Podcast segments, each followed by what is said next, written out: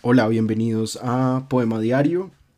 Hoy les voy a leer un poema que se llama Ulises de Alfred Tennyson o conocido también como Lord Tennyson, un poeta inglés de la época victoriana del siglo XIX.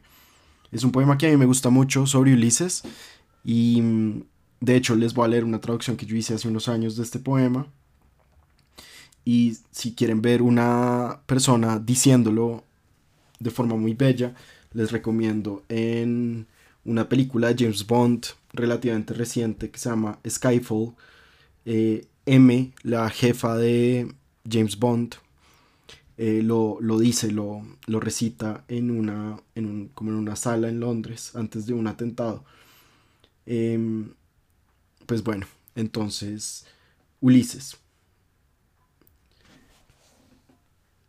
De poco sirve que siendo un rey quieto, en esta casa tranquila, entre estos montes yermos, con una esposa envejecida, le dé leyes desiguales a una raza salvaje que acapara y duerme y come, y que no me reconoce. No puedo reposar del viaje, me beberé la vida hasta el último trago, gocé mucho, sufrí mucho con quienes me amaron, también solo, en la playa y en los rápidos y en las corrientes con las que las empapadas híades sacudieron el mar, me vuelvo un nombre. Siempre andando con un corazón hambriento. He visto muchas cosas, las ciudades de los hombres, las costumbres, los climas, las asambleas, los gobiernos, a mí mismo incluso. Honro todo eso. Bebí con placer de la batalla con otros como yo, allá en los definidos campos de la inclemente Troya, soy parte de todo lo que he encontrado, pero toda la experiencia es un arco donde me encandelillan las partes del mundo no andado y cuyas márgenes se desvanecen cuando me muevo. Qué aburrido es parar, llegar a un final, oxidado, sin pulirse. Mejor brillar como una cosa usada, respirar donde haya vida, vida apilada sobre vida. Todo es pequeño y poco queda de uno como yo, pero cada hora se salva de aquel silencio eterno.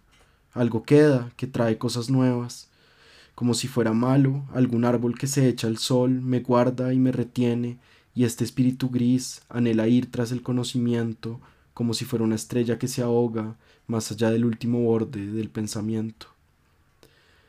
Este es mi hijo, mi telémaco, le dejo el cetro y la isla, mi amado, hecho para cumplir esta tarea de apaciguar con prudencia a esta gente áspera y, con maneras suaves, someterlos a lo útil y a lo bueno él no tiene la culpa, puesto como está en medio de la esfera de las tareas mundanas.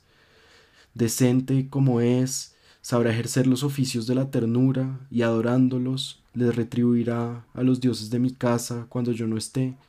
Hará su trabajo, yo haré el mío.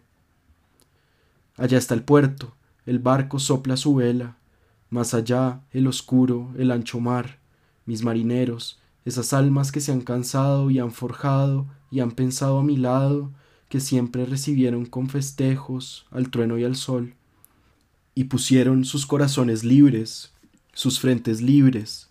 Ustedes y yo ya estamos viejos, pero la vejez aún tiene su honor y su trabajo. La muerte nos está encerrando a todos, pero quizás al final nos quede alguna cosa buena por hacer, propia de hombres que lucharon junto a dioses. Las luces ya empiezan a titilar desde, desde las rocas el día largo está menguando, la luna lenta se encarama, los quejidos hondos de muchas voces van y vienen. Vengan, mis amigos, no es tan tarde para buscar un mundo más nuevo. Empujen y sentados en orden, golpeen los surcos furiosos. Mi propósito es ir más allá del ocaso y más allá de las luces de las estrellas occidentales hasta morir.